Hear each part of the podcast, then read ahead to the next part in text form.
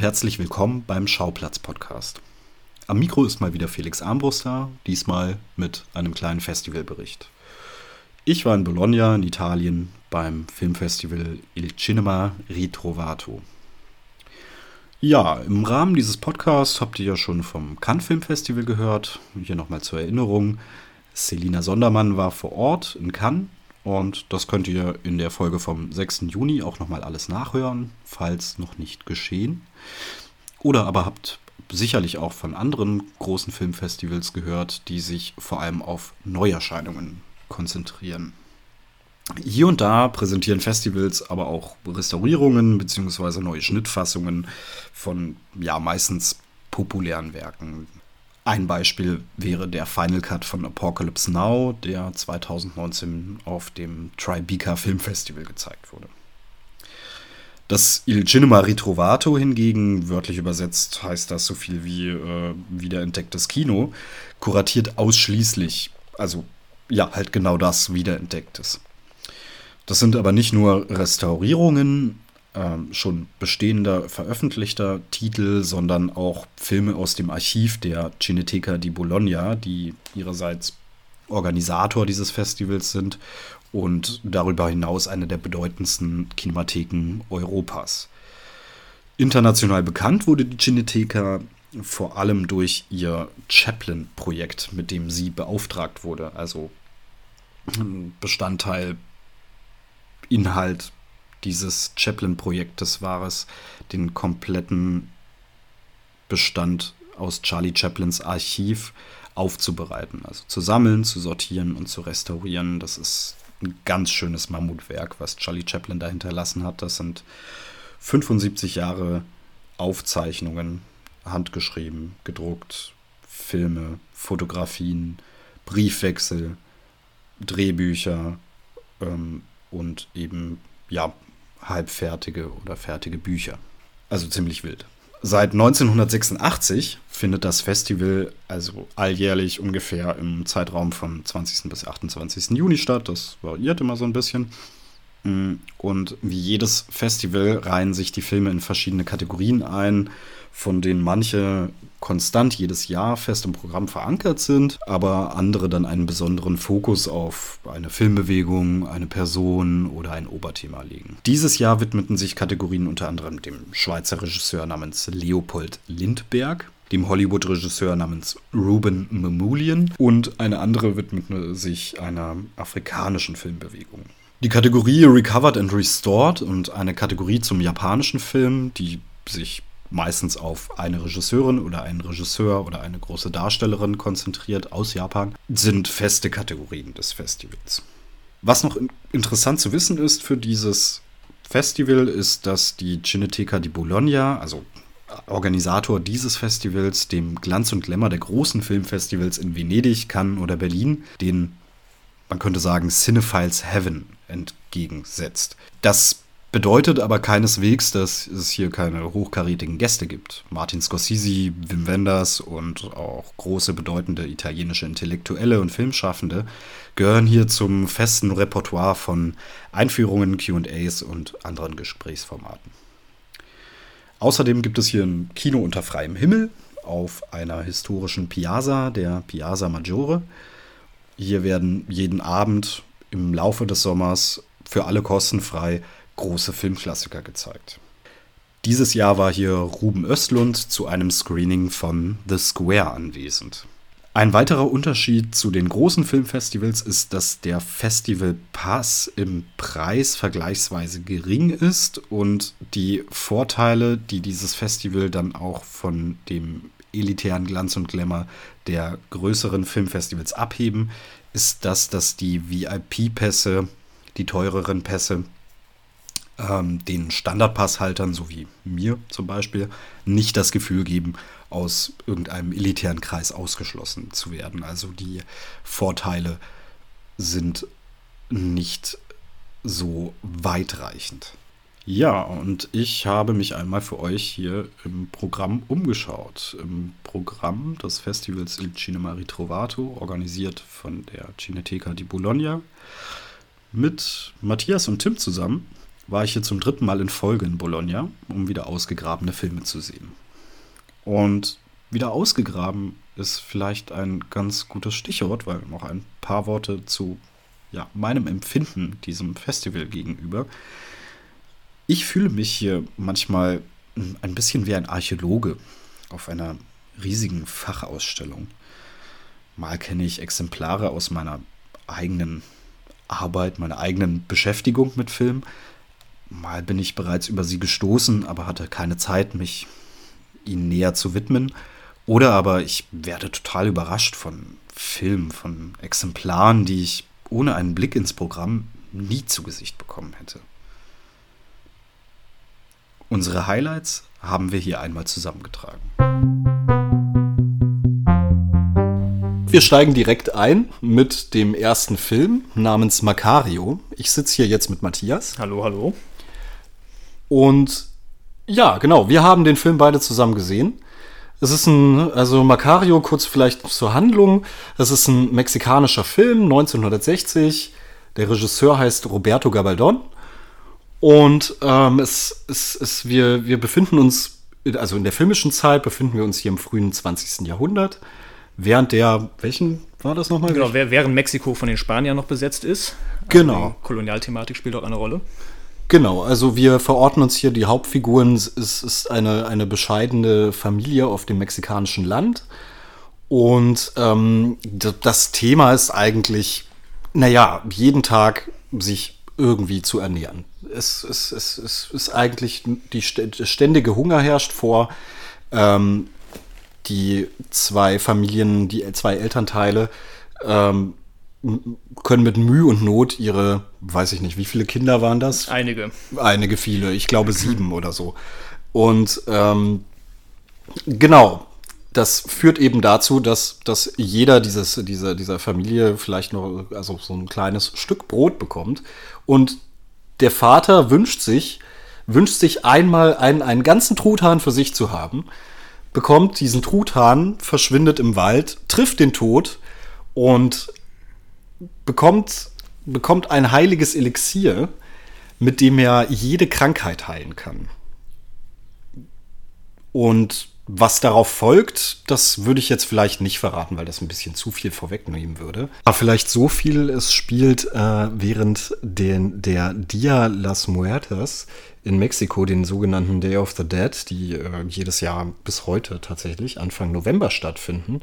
Und ähm, es ist so ein bisschen Genre-Mix. Also es hat nicht viel mit Realismus zu tun. Es ist vielleicht eher.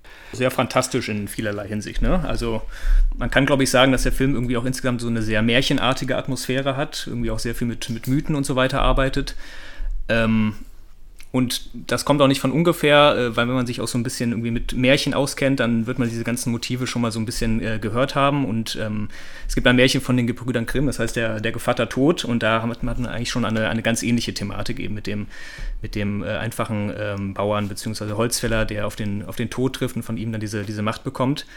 Und ähm, genau, dieses Thema versetzt der Film quasi so in diese mexikanische Atmosphäre. Ja, und ich finde, es, es gelingt sehr gut. Es ist ein sehr runder Film daraus geworden. Absolut, ja. ja.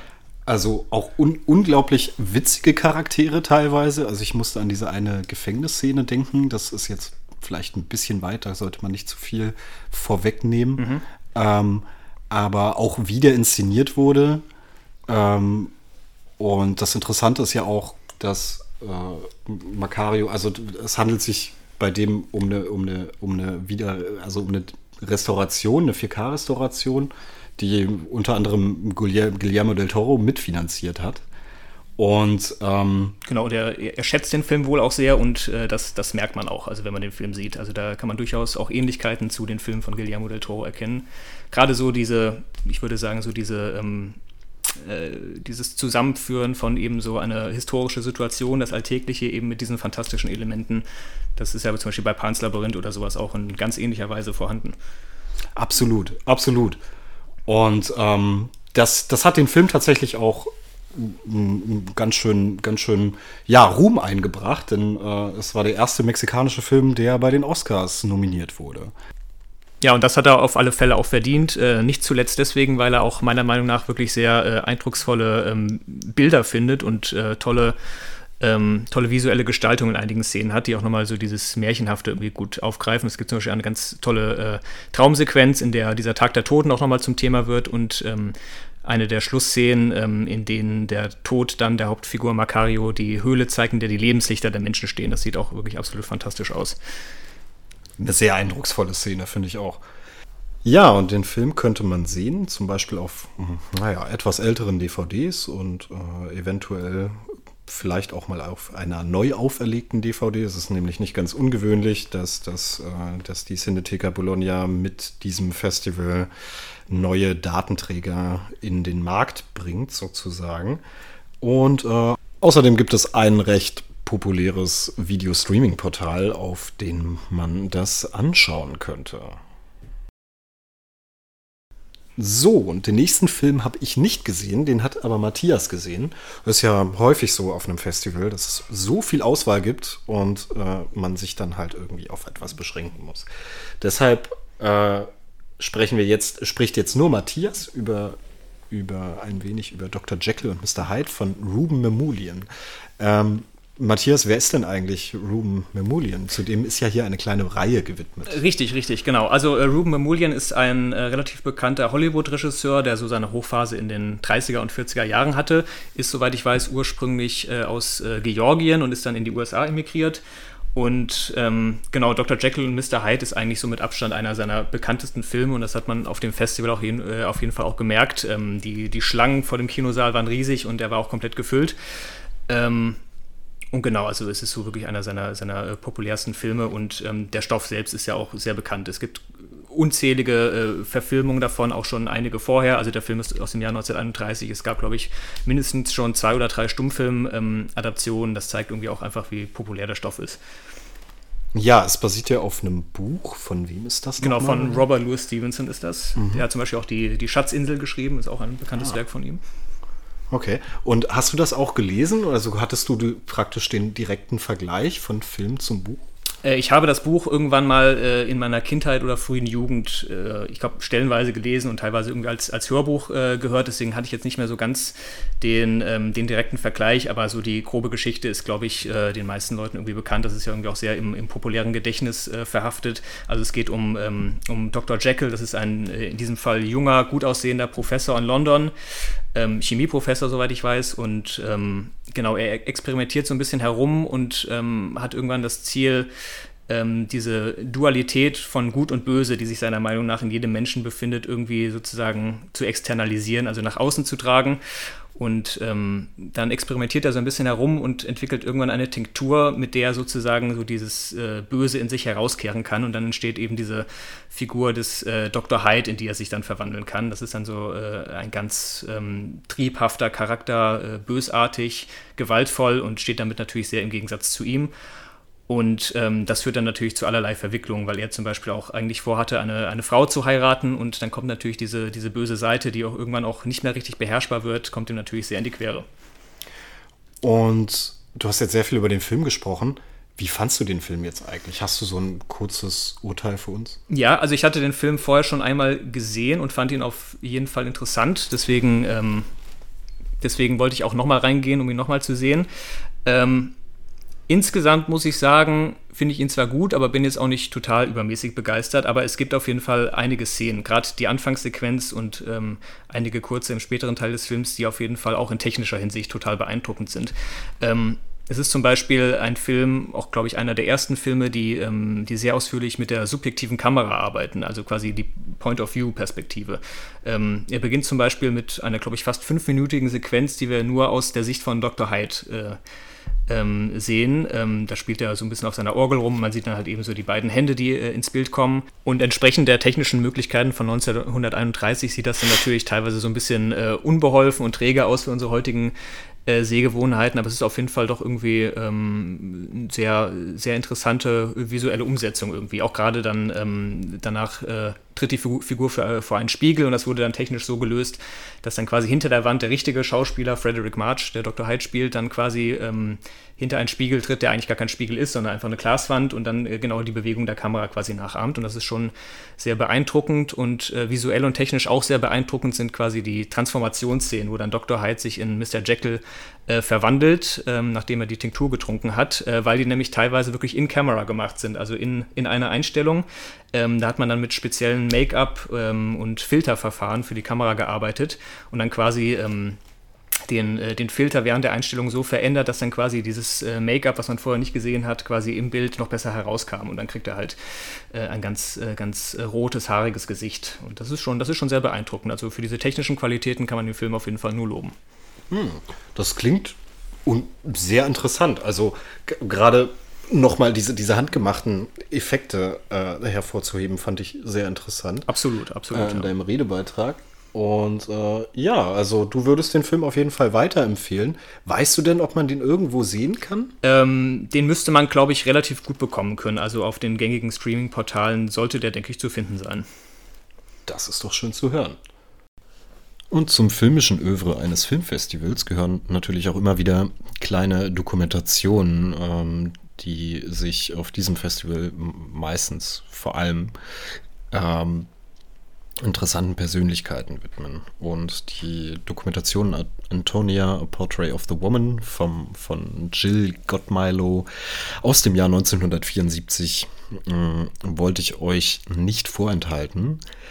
Denn äh, der aktuelle Bezug zu einem aktuellen, ja, großen, also ich finde auch grandiosen Film ist hier überhaupt nicht zu übersehen. Das handelt sich hier in dieser Dokumentation, die viel mit Interviews äh, ähm, bestückt ist und vor allem von Antonia Brico, ähm, um die erste, erste Frau, die ein Or Orchester dirigieren durfte. Das war 1930 bei den Berliner Philharmonikern. Dort äh, durfte sie als Gastdirigentin ähm, Stücke aufführen. 1930. Ja, und Vielleicht habt ihr davon auch schon mal gehört, von dieser Frau Antonia Brico. Es gibt nämlich ein Interview in dem äh, im letzten Jahr erschienenen Film Tar mit Kate Blanchett in der Hauptrolle. Ähm, Todd Field, der Regisseur, in der Lydia Tar, die Hauptfigur in diesem Film, eine fiktive Figur, muss man sagen, äh, Chefdirigentin der Berliner Philharmoniker ist. Es gibt da ein, ein Interview in diesem Film, in dem sie von den Problemen spricht, mit der äh, Frauen, mit denen Frauen konfrontiert werden, wenn sie in einem männerdominierten Beruf äh, sich behaupten möchten. Und hier ganz speziell ähm, der Beruf des, der, ja, der Dirigentin. Ja, spannend dabei ist, dass ähm, es in dieser Dokumentation Antonia um die, um die, ja, um die täglichen Hindernisse äh, geht, die eine Frau in den 30er Jahren hat, äh, wenn sie sich in diesem Beruf behaupten möchte. Das ist, äh, also sie wird hier konfrontiert mit, mit unzähligen sexistischen Aussagen, ob sie dem Job gewachsen sei, es gibt Kommentare über ihre deplatzierte Stellung. Die Implikation dahinter ist äh, immer so ungefähr, ja, sie gehöre ja eigentlich in die Küche oder hat sie überhaupt die emotionalen Kapazitäten, so einen unglaublich anstrengenden Beruf auszuführen? Ja, also ähm, genau, das sind so die Themen, über die Antonia Brico hier sehr ausladend spricht. Und ähm, das ist ähm, vor allem sehr spannend, weil ihr, ihr ganzer Habitus und ihr, ihre, ihre Ausdrucksfähigkeit, ihre Offenheit, wie sie mit dem Thema umgeht, ähm, sehr an die Figur Lydia erinnert. Das ist äh, gar nicht so leicht zu beschreiben, aber es ist, es ist die Art, wie sie spricht, das ist die Art, wie sie gestikuliert, wie sie Mimik einsetzt. Es gibt auch ein paar Szenen in der Dokumentation, da sieht man sie äh, beim, beim Dirigieren. Und auch da ähm, habe ich oft so ein bisschen Lydiatar in der Figur erkannt, was, was sehr spannend war. Tatsächlich noch ein spannender Punkt, diese, diese, diese Dokumentation ist klar ähm, feministisch geprägt. Also hier geht es, hier geht es von Anfang bis Ende eigentlich nur zum einen natürlich um die Figur Antonia Brico, um den Mensch Antonia Brico, zum anderen aber ganz entscheidend darum, ähm, wie schwer es in den 30er Jahren war, in einem männerdominierten Beruf sich als Frau zu behaupten. Und wenn man den Film so schaut, dann trifft er auch eine klare Aussage. Es ist, es ist ein, ein hartes System, es ist ein, ein ekel, ekelhaftes Patriarchat. Ähm, und es, es wird hier noch lange dauern, bis diese Strukturen irgendwie eingebrochen werden. Ganz spannend ist aber dieses Interview, was ich erwähnt habe, in dem Antonia Brico und andere ähm, Dirigentinnen äh, erwähnt werden von Lydia Tarr selbst, wird hier eine klar, man könnte fast sagen, antifeministische Position gebildet. Nämlich äh, trifft Kate Blanchett als Lydia Tarr die Aussage, dass man, dass, dass, dass diese Strukturen doch ähm, ähm, ja heute überhaupt keine Rolle mehr spielen. Also wir verorten uns hier klar im, äh, im, äh, im 21. Jahrhundert. Ähm, und Lydia Tarr möchte eigentlich nichts davon hören, dass es äh, Frauen viel schwieriger hätten in männerdominierten Berufen. Was sehr spannend ist, das hat dem Film auch hier und da Kritik eingebracht. Ähm, doch vielleicht kann man dem auch noch was abgewinnen ähm, gerade im Vergleich zu äh, dieser kleinen Dokumentation, denn wir befinden uns in den 30er Jahren und ich glaube, ich ähm, muss hier nicht erwähnen, dass die Strukturen hier noch ganz andere gewesen sind. Äh, also es sind 100 Jahre vergangen, es sind drei Jahre vor der, äh, ne, vor der Herrschaft des Nationalsozialismus mm, und äh, das die Frau als Hausfrau ihre, ihre Rolle inne hatte, feste Rolle in der Gesellschaft, war eigentlich immer noch gang und gäbe, obwohl ähm, Stenografinnenjobs und so weiter zumindest äh, äh, Frauen eine andere Perspektive zu, überhaupt ja die Möglichkeit gegeben, der Möglichkeit gegeben haben, im, in der freien Arbeitswelt, an der freien Arbeitswelt teilzuhaben. Ähm, aber ich, ich glaube, ich muss da auch nicht näher drauf eingehen. Die Strukturen sind hier ganz andere. Und die Position, die ähm, Lydia Tarr hier formuliert, wenn sie sagt, ja, also diesen, diesen, diesen, diesen Sexismus, den gäbe es einfach nicht mehr, das, äh, die, diese Aussage trifft sie ja als Antwort ähm, auf diese Dirigentinnen, die es schon gab. Also es wird noch eine andere genannt, äh, dessen Name mir gerade nicht einfällt. Äh, in den 40er oder 50er Jahren war, war sie Dirigentin. Und ähm, tatsächlich ist es aber auch heute noch so, dass ich glaube, fünf oder zehn Prozent der DirigentInnen äh, weiblich sind. Hm, von dem her könnte man sagen, hier ist nicht viel passiert, aber die Position, die sie hier formt, könnte auch aus einem Motiv heraus äh, äh, ähm, formiert worden sein, nämlich, nämlich dem, dass das, also was hier antifeministisch klingt, vielleicht nur ein Weg ist, ähm, diesen, diesen Strukturen die Macht nehmen zu können. Also vielleicht gibt es diese Strukturen noch, vielleicht sind sie noch vorhanden. Sie sind ziemlich sicher noch vorhanden. Ähm, sie sind vielleicht ein bisschen äh, ähm, weniger offensiv geworden und weniger offensichtlich, aber sie sind noch da. Aber sie sind niemals so wie vor 100 Jahren oder vor 90 Jahren, genauer gesagt. Ähm, doch ihnen zu viel zu Bedeut Bedeutung zu geben, könnte vielleicht in vielen Fällen auch dafür sorgen, dass es gar kein Versuch unternommen wird, sich diesen zu stellen, weil man eingeschüchtert von der Allmacht der Struktur gänzlich resigniert. Und ähm, das könnte vielleicht ein Ansatz äh, des Films Tars sein, der Figur Lydia Tar, ähm, sich, sich hier scheinbar antifeministisch zu äußern, aber doch äh, ein, ein, eine Art von Empowerment zu geben. Ja, Felix, wir waren zwar im wunderschönen Italien, aber du warst auch sehr viel in Japan unterwegs. Was hast du gesehen?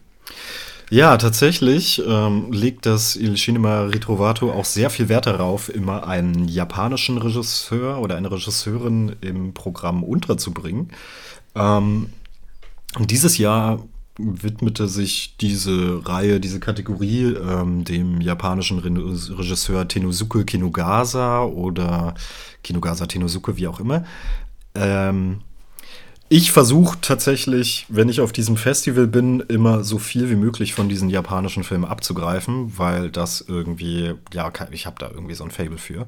Ähm, genau, für japanische Spielfilme. Ich habe drei geschafft. Ein sehr interessanter Film, der auch recht gut zu bekommen ist, äh, ähm, Page of Madness von 1926. Das ist ein Stummfilm, der damals noch ähm, mit einem Banshee äh, ähm, ja, vorgeführt wurde. Das heißt, man hatte, man hatte einen Erzähler, der die Handlung während, während des Screenings erklärt hat. Ähm, tatsächlich habe ich mir beim Schauen diesen Banshee manchmal gewünscht. Es ist tatsächlich sehr schwierig, der, der, den Handlungsverlauf manchmal zu folgen. Das ist ein paar Erläuterungen gebraucht. Allerdings, also ähm, die, ich meine, die, die, große, die große, den großen Handlungsverlauf konnte man schon recht gut nachvollziehen, aber viele Feinheiten sind irgendwie, glaube ich, verloren gegangen. Also ähm, es geht um einen Mann, der seine, seine, seine Frau aus der aus der Psychiatrie beziehungsweise Irrenhaus, wie man da noch gesagt hat, irgendwie ähm, befreien will und langsam selbst in den Wahnsinn abdriftet. Und das ist also unglaublich geil inszeniert für 1926. Also der Wahnsinn zeigt sich auch in der filmischen Form sozusagen. Allerdings, allerdings. Also man weiß an vielen Stellen, vor allem am Anfang, gar nicht, wo man sich überhaupt befindet. Äh, man sieht Wände und Fenster und Türen, aber man hat überhaupt gar kein Raumgefühl in diesem Film. Und ähm, es ist das, das langsame Abdriften in den Wahnsinn. Also ich bin selbst danach auch so ein bisschen wahnsinnig da rausgekommen. Ja, das hat man gemerkt, ja. genau, also von dem her ein, ein wirklich super interessanter Film. Ist das mit irgendwas vergleichbar, was man so aus der, aus der europäischen oder amerikanischen Stummfilmtradition kennt? Oder ist das deiner Meinung nach wirklich sehr, sehr einzigartig? Ich würde schon sagen, es ist sehr einzigartig, obwohl naja, man könnte, man könnte vielleicht mit so einem, mm, man könnte vielleicht sagen, dass es, dass es was Expressionistisches hat, von dem her könnte mhm. man eine, eine, Parallele zum, zum frühen Weimarer Kino ziehen. Ähm, aber es ist doch schon sehr eigen. Es ist doch schon sehr eigen. Und der nächste Film, den du gesehen hast, der ging dann mehr ein bisschen in religiöse Gefilde. Genau, das war natürlich, das war tatsächlich, war, war, war dieser Film ähm, einer, der, eine, eine der teuersten Produktionen in Japan im Jahre 1952. Wir sprechen hier von The Dedication of the Great Buddha. Es geht hier um eine ähm, Buddha-Statue, die größte seiner Zeit. Ich glaube, 740 nach Christus wurde die gebaut, so in dem Dreh. Ähm, die sollte 16 Meter hoch werden. Ein großes politisches Projekt, um das gespaltene Japan zusammenzubringen. Und ähm, wir sind hier immer noch in, im, im, im Schwarz-Weiß-Film. Ähm, und äh, es ist also wirklich fulminant inszeniert. Also dieser Film hat Massenszenen, er hat riesige Buddha-Statuen, mehrere davon tatsächlich. Ähm, das ist wirklich ein Monumentalfilm. Ja. Also du sagst, wenn man auf äh, große Buddha-Figuren steht, dann sollte man sich diesen Film zu Gemüte führen. Auf jeden Fall, auf jeden Fall. Also die sind, die sind wirklich auch, also grandios gebaut, wenn die wirklich so noch steht, wovon ich gelesen habe, dass diese Statue tatsächlich bis heute noch steht. Ja, also das ist schon ganz schön, ganz schön beeindruckend. Beeindruckend. Ja, und das geht, es nimmt einen sehr, also der Film nimmt einen sehr melodramatischen äh, Ausgang und es geht irgendwie um, ja, wie soll ich sagen, die Unmöglichkeit der Liebe vielleicht. Und das schlägt auch einen ganz guten Bogen zu unserem nächsten Film aus dieser Reihe, ebenfalls von Kinugasa Tenosuke, äh, namens The Snowy Heron, Den hast du auch gesehen, Matthias. Den habe ich auch gesehen. Das war tatsächlich der einzige Film aus, der, aus dieser äh, Reihe, den ich, ähm, den ich auch gesehen habe. Und genau, melodramatisch passt auf jeden Fall äh, sehr gut zu diesem Film, würde ich sagen.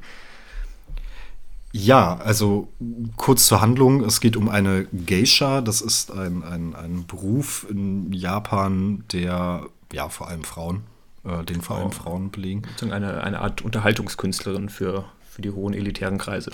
Exacto Mundo für die hohen elitären Kreise. Also ähm, diese Geisha, unsere Hauptfigur, hat im Wesentlichen zwei Stammkunden und ähm, während der eine ein, ein ziemliches Machtgefälle in, in, in, in dessen Beziehung aufbaut und äh, sie vor allem kontrollieren, sie vor allem besitzen möchte, ähm, ist, der, ist der zweite Kandidat ein, ein junger Künstler, der sie aus dem Motiv der echten Liebe heraus aus diesem Teehaus befreien möchte.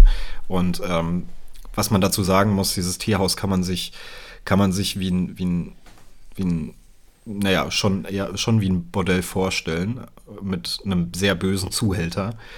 Ähm, die Frauen, die dort arbeiten, sind ähm, die, der, der Ehre verpflichtet ähm, so, so wenig Fehler wie möglich zu machen und sie werden für jeden Fehler gescholten und äh, es kann auch gut mal passieren, dass bei einem kleinen Fauxpas sie aus diesem Teehaus herausgeschmissen wird und auf der Straße landet.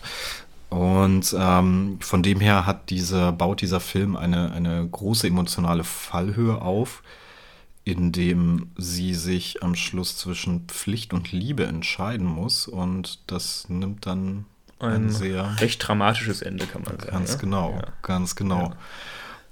Und wie du äh, genau gerade schon angesprochen hast, wir sind eigentlich ja die ganze Zeit in dieser, in dieser Welt dieses Teehauses. Ne? Also es gibt nur, nur wenige Stellen mhm. im Film, wo wir dann irgendwie auch, äh, auch mal rauskommen oder uns irgendwie in der Stadt bewegen. Ähm, und entsprechend ist der Film auch recht gesprächslastig, kann man, glaube ich, sagen. Also ähm, genau, es geht viel sozusagen um die verschiedenen Figuren, die aufeinandertreffen. Und genau, das macht es natürlich, wenn man des Japanischen jetzt nicht mächtig ist, äh, jetzt nicht immer unbedingt total leicht der Handlung zu folgen. Also da äh, kann man froh sein, wenn man äh, Untertitel hat, dass man ein bisschen mitkommt. Ähm, genau, aber was ich also fast, fast noch interessanter fand als die inhaltliche Ebene, ist die, die visuelle Umsetzung des Ganzen, weil die mhm. wirklich irgendwie mhm. sehr, sehr herausragend ist. Ähm, wie gesagt, wir sind irgendwie vom Ort her meistens recht beschränkt, aber dieses Teehaus wird irgendwie ganz fulminant in Szene gesetzt. Also ähm, wir haben meist eine, äh, eine, unbewegte Kamera, die aber irgendwie ganz interessante Positionen einnimmt. Ne? Also wir haben ganz viele Rahmungen im Bild, es wird teilweise durch Fenster hinein, ähm, hineingefilmt oder, äh, oder gewisse Strukturen und Rahmungen der Architektur, die dann sozusagen ähm, das, ähm, das Bild irgendwie bestimmen. ich dachte auch äh, ganz am Anfang des Films, da sieht man so dieses, dieses, dieses Teehaus von außen und mhm. in drei Fenstern bewegen sich irgendwie Figuren. Das hat mich so kurz an Wes Anderson-Film erinnert. Äh, es, es hatte kurz. tatsächlich, genau, manchmal so ein bisschen, so ein bisschen diese, diese Vibes tatsächlich, ne? Äh, auch von der, von der Farbgebung her. Also sehr, mhm. ähm, sehr stark heraustretende Farben. Im äh, Aquacolor-Verfahren wurde das ja, glaube ich, gedreht.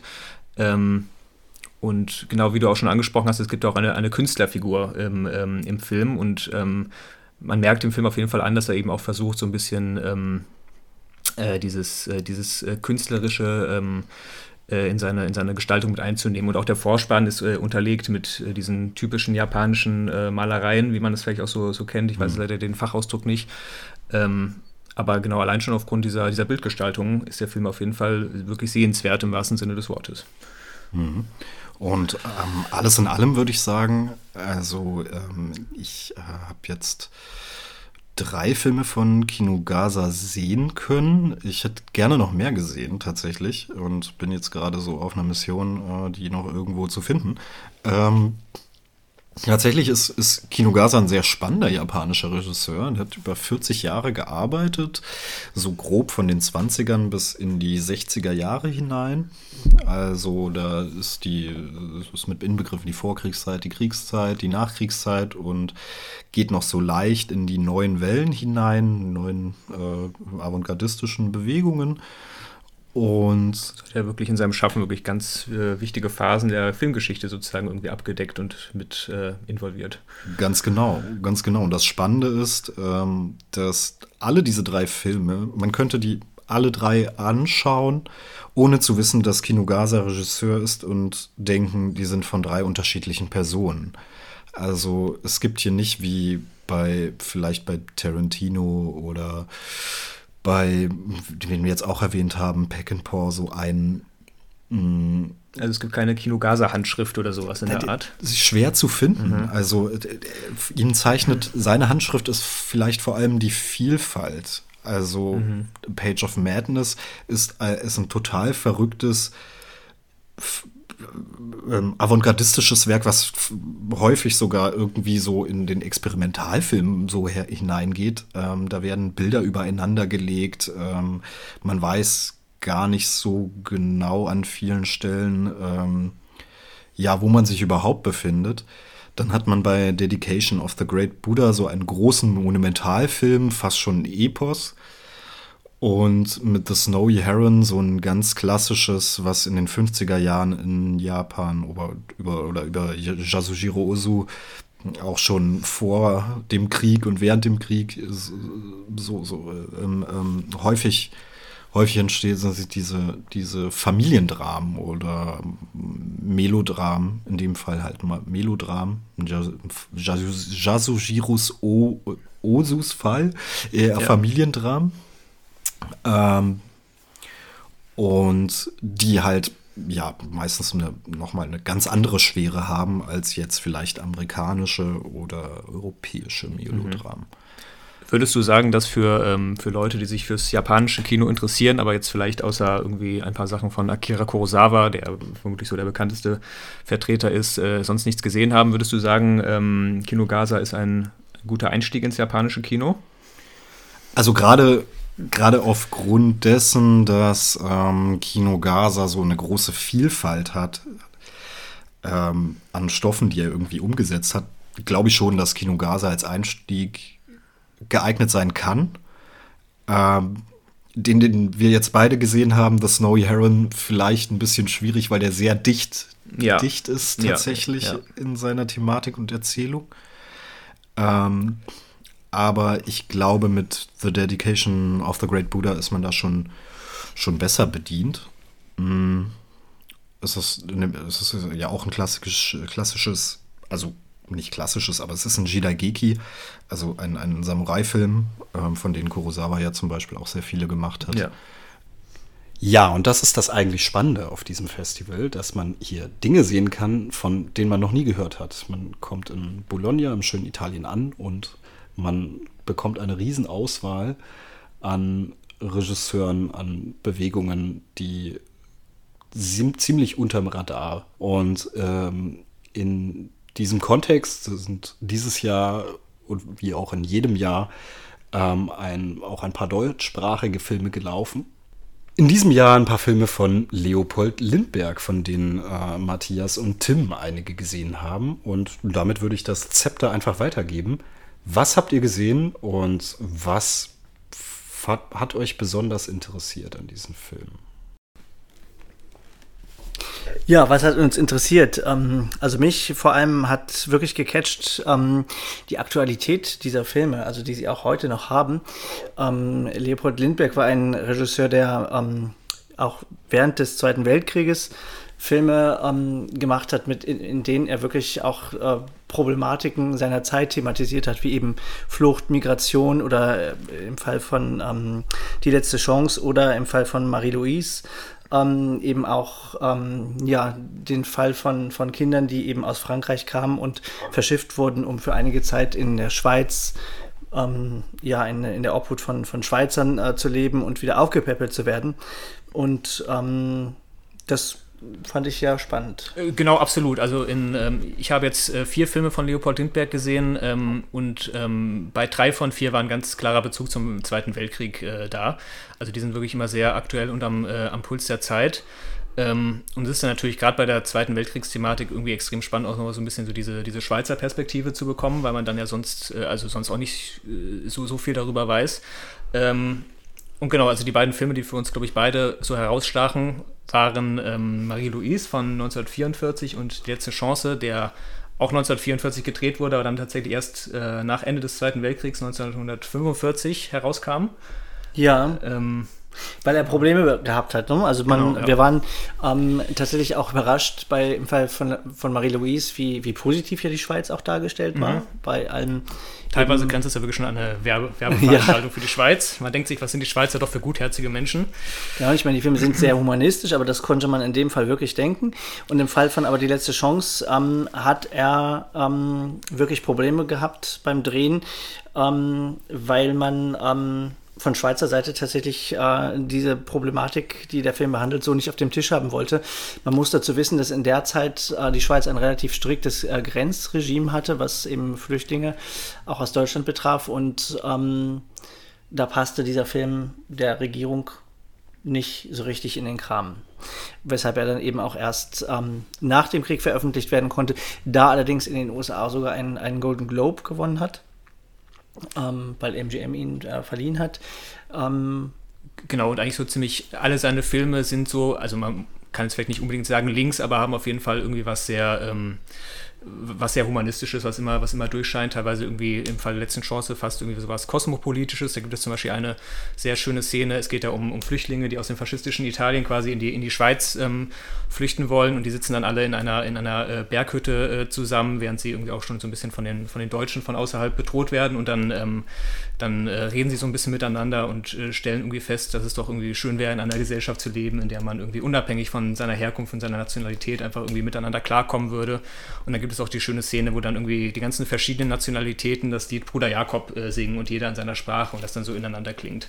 Also das sind doch irgendwie äh, Filme mit einer sehr klaren moralischen oder politischen Aussage. Genau, wo er, wo er auch das ähm, zeitgenössische Publikum eben auf diese Problematik jeweils hinweisen wollte, ganz klar. Und ähm, ja, auch wir leben ja in Zeiten von, von äh, Migration, von Flucht und insofern haben äh, diese Filme heute absolut auch ähm, ja, noch eine Relevanz und sind, sind ähm, definitiv sehenswert und waren jetzt für mich persönlich eine sehr ähm, ja, schöne Überraschung. Ich hatte jetzt von Leopold Lindbergh noch nie was gehört. Ich weiß nicht, wie es dir geht, Matthias. Ich hatte vorher auch noch nichts von ihm gehört und war jetzt auch äh, auf jeden Fall sehr froh, dass ich diese Filme jetzt äh, mitnehmen konnte, weil die wirklich alle wirklich äh, sehr, sehr interessant sind. Ähm, ich war auf jeden Fall froh, dass es bei dem Festival äh, auch englischsprachige Untertitel gab, denn das Schweizerdeutsch war auch teilweise sehr schwer äh, zu, zu verstehen. Ähm, aber ja, auf jeden Fall eine, eine durchaus lohnenswerte äh, Seherfahrung. Absolut. Sicherlich durch die Sprache, also das, da, dadurch entsteht vielleicht auch eine gewisse Komik, aber man muss sagen, dass die, dass die Filme bei aller Schwere ihrer Thematik auch ähm, immer komische Elemente haben. Auf jeden Fall, ja. Äh, Gerade auch Marie-Louise, der ähm, mit dieser Kindergeschichte einerseits sehr, sehr berührend ist ähm, und andererseits aber eben auch vor allem in der, in der Hauptfigur dieses Patriarchen, der, bei dem dann die Mar- Marie-Louise aufge aufgenommen wird in dessen Familie, ähm, ja auch sehr viel, sehr viel ähm, komische Funken schlägt. Äh, Das stimmt. Und vielleicht gerade nochmal zu, dem, ähm, zu dieser Figur, die du angesprochen hast. Ähm, die äh, wurde ja gespielt von Heinrich Kretler und das ist auch ein, ein Schauspieler, mit dem äh, Lindbergh in vielen verschiedenen äh, Filmen zusammengearbeitet hat. Der spielt zum Beispiel auch im, im Wachtmeister Studer, den ja ich alleine gesehen hatte, ähm, spielt er auch die Hauptrolle und ähm, er ist so ein ganz auch so von seiner Physiognomie her eher so ein äh, sehr, sehr, sehr stämmiger, rustikaler äh, Mensch. Ähm, aber spielt in beiden Filmen irgendwie eine sehr ähnliche Rolle, nämlich irgendwie so von, äh, von außen äh, irgendwie eine etwas äh, mürrische, erstmal krantelige, harte Person, aber die einen ganz weichen Kern besitzt. Und da ist eben auch so ein bisschen liegt wieder dieses äh, humanistische, menschliche Element irgendwie drin. Und das äh, verkörpert er sowohl in Wachtmeister Stude als auch in Marie-Louise in der Rolle des äh, Vaters. Und vielleicht ähm, als letzten Fakt noch zu den Filmen. Ähm, die wurden alle, die Filme sind alle von einer Produktionsgesellschaft ähm, finanziert worden. Der Präsensfilm, ähm, das ist die älteste Schweizer Produktionsgesellschaft, 1924 gegründet. Die gibt es eben noch und die feiern im nächsten Jahr 19, äh, also nein, 1924 gegründet, 2024 feiern sie ihr 100-jähriges Bestehen und ähm, wer Interesse hat, kann sicherlich mal auf der Homepage gucken und es wird auch Veranstaltungen geben und ähm, sie produzi- aus ihrem Back-Katalog werden auch immer wieder Filme herausgegeben. Also da kann man sicherlich auch mal bei ja, fündig werden und den einen oder anderen interessanten Film entdecken. Genau, und jetzt die, die Lindbergh-Filme, die wir gesehen haben, die gibt es teilweise auf DVD. Ähm, aber das sind vermutlich auch von der Qualität her nicht immer die besten Versionen, aber man kann vielleicht auch damit rechnen, dass da äh, in, den, äh, in nächster Zeit nochmal irgendwie nachgelegt wird, weil äh, der schon so zu den wichtigsten Schweizer Filmemachern zählt. Was ähm, um jetzt von Lindbergh wegzukommen, äh, für mich am ähm, Il Cinema Ritrovato immer ganz besonders toll ist, sind ja die ähm, Abendvorstellungen auf der Piazza Sotto le Stelle, also unter freiem Himmel. Ähm, in diesem Jahr haben wir es ja nur geschafft, einen einzigen Film zu genau. sehen, Stella Dallas von 1925, ein US-amerikanischer Film, eben ein Stummfilm und das ist auch toll. Äh, ein besonderes Erlebnis, weil das dann von einem Orchester live begleitet wird. Ähm, Glaube ich auch mit Musik, die jetzt äh, extra dafür geschrieben wurde, jetzt für diese Neuaufführung. Genau. Und ähm, wir haben äh, ja in der Vergangenheit zum Beispiel auch schon Nosferatu gesehen, wirklich mit 2000 Menschen. Ähm, das sind schon wirklich besondere Momente und natürlich werden auch nicht nur Stummfilme gezeigt. Ähm, Hitchcock wurde auch gezeigt dieses Jahr, Spellbound.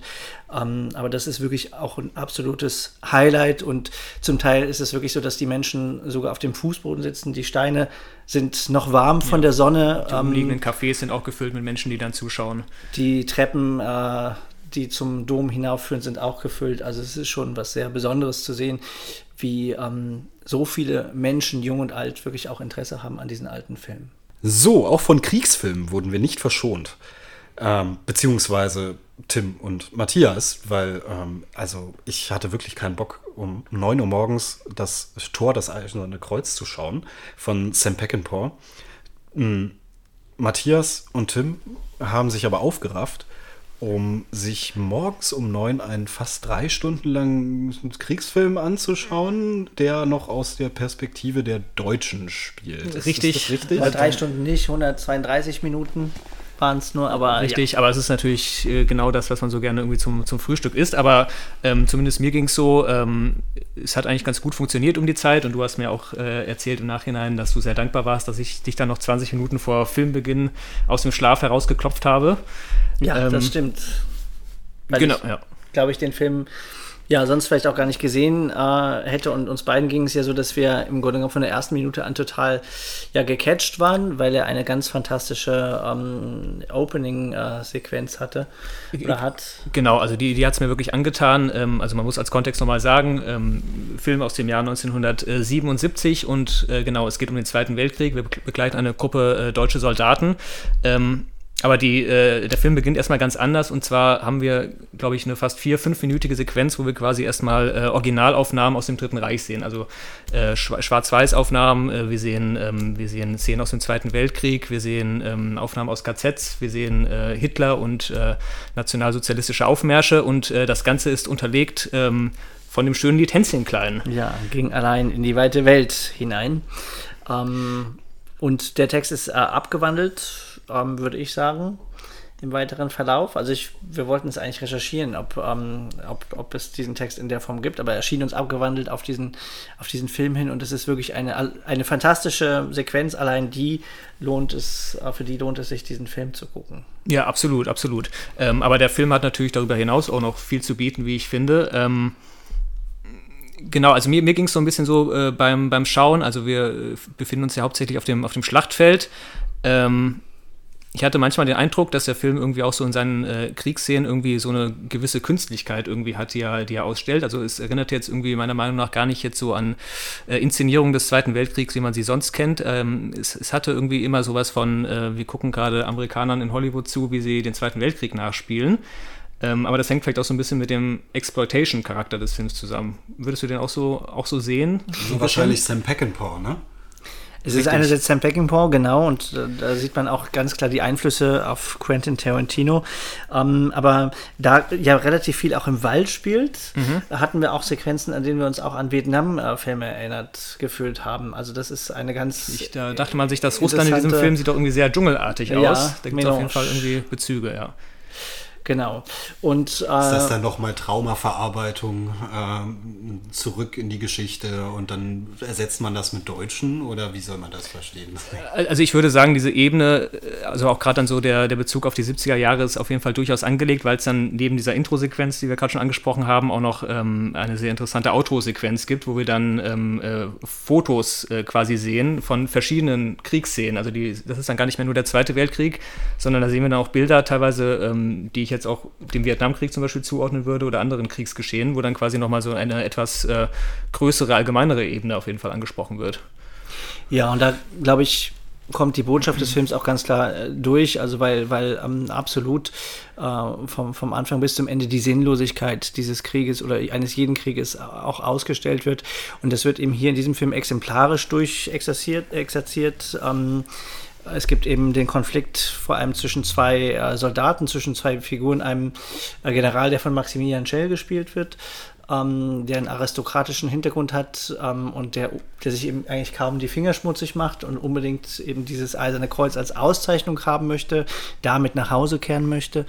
Um, ähm, und dann gibt es den von uh, James Coburn gespielten, ich weiß gar nicht mehr, was, was für einen Rang er hatte. Ich glaube, genau, Unteroffizier. Unteroffizier, ja. genau. Den titelgebenden Steiner den titelgebenden Steiner, der eben seinen Platoon auch ähm, ja durch diese ganze Sinnlosigkeit führt und sich eben auch letzten Endes gegen diesen Krieg wendet. Und das ist natürlich schon ein Ding. Äh, man nimmt hier eben deutsche Soldaten. Ich glaube, deshalb war der Film auch in den USA jetzt kein großer Erfolg. Da konnte man sich mit dieser Idee, glaube ich, nicht so anfreunden, dass eben deutsche Soldaten hier auch zu Sympathieträgern ja. werden. Aber ich glaube, in Deutschland selbst kam er auch nicht so furchtbar gut an. Also der hat es nicht so leicht gehabt, der Film. Ja, ich meine, das könnte man noch mal recherchieren. ich meine, dass er eigentlich okay. in Deutschland ein ziemlicher Erfolg war. Aber genau, das möchte ich jetzt auch nicht ähm, beschreien. Jedenfalls ein, ein ähm, wirklich sehenswerter Film und ähm, er ist ja auch verfügbar schon auf, auf Blu-ray und diese neue Abtastung, die jetzt gezeigt wurde in Bologna, die kommt Ende Juli, zumindest in Großbritannien, auch nochmal raus auf, auf Blu-ray und ich kann mir vorstellen, dann in Deutschland demnächst auch nochmal. So, und das war auch schon meiner, unser Bericht aus äh, Bologna vom Festival Il Cinema Ritrovato ähm, mitten in Italien, mitten im Sommer. Das findet immer nächstes, jedes Jahr im Juni und im Juli statt. Ihr könnt da hinkommen als Student oder Studentin tatsächlich für 30 Euro, alles mit inbegriffen alles, was das Festival belangt. Unterkunft müsst ihr natürlich bezahlen, aber ihr könnt jeden Film schauen, den ihr schauen wollt. Und ja, zum Abschluss noch ein paar Worte von Matthias und Tim. Ja, danke Felix. Ähm, es war uns eine Freude, ähm, dass wir hier heute den Podcast mit dir machen durften und ein bisschen erzählen durften vom Festival. Wir werden ja gleich noch einen Film nachholen, den wir verpasst haben auf dem Festival. Ähm, Kien Sabe von äh, Damiano Damiani, ähm, der ja auch die, die, Plakate des Festivals dieses Jahr geziert hat mit äh, Klaus Kinski, der uns genau. mürrisch anschaut. Ja, also euch äh, jedenfalls viel Spaß noch beim, beim Weiterhören und genau, wir haben jetzt hoffentlich viel Spaß mit dem Film. Ja, vielen Dank dir, Felix. Ciao.